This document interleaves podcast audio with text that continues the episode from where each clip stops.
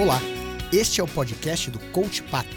Eu sou Diogo Oliveira e todas as semanas trago informações para treinar a mente, remover a dúvida e fazer você jogar o seu melhor jogo, seja no esporte, no trabalho ou na vida pessoal.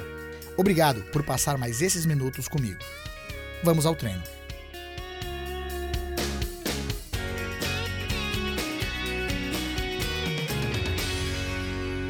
Independente de qual é a situação que você vive, independente se você está dentro de uma partida esportiva ou está dentro do trabalho, a gente sempre tem problema para resolver.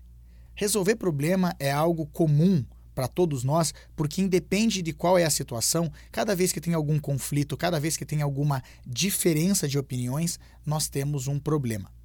A maior dificuldade que a gente tem em resolver problema é de fato saber se nós estamos resolvendo o problema certo. Por isso, a gente acaba é, brigando com as pessoas ou entrando num círculo vicioso que parece que a gente não vai conseguir achar solução nenhuma. Existem algumas formas da gente descobrir o, se o problema ele está sendo resolvido, se nós estamos abordando o problema certo e até para descobrir como resolver o problema mais importante. Na verdade, quando a gente está em alguma situação que a gente precisa confrontar alguém, existem vários pequenos problemas associados. E a, eh, o fato da gente escolher o problema errado a, eh, também faz com que a gente fique cada vez mais frustrado. Então, aqui vão algumas dicas para a gente primeiro entender o que não é o problema, ou pelo menos para a gente identificar quando nós estamos abordando o problema errado.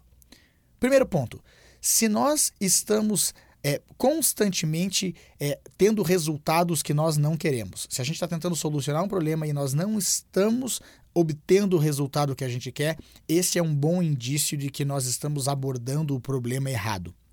É, uma outra forma da gente entender isso também é quando nós estamos é, constantemente debatendo o mesmo assunto. Quando nós estamos abordando o mesmo assunto e parece que não há solução, também esse é um forte indício que nós estamos é, atacando o problema errado. Aí é bom a gente dar um passo para trás e, e rever, reavaliar a situação.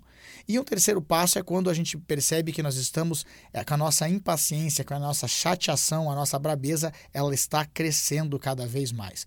Aí também é um bom sinal de que nós não estamos atacando o problema certo. Então aí, três é, dicas rápidas para a gente ter um pouco mais de consciência da situação que nós estamos vivendo.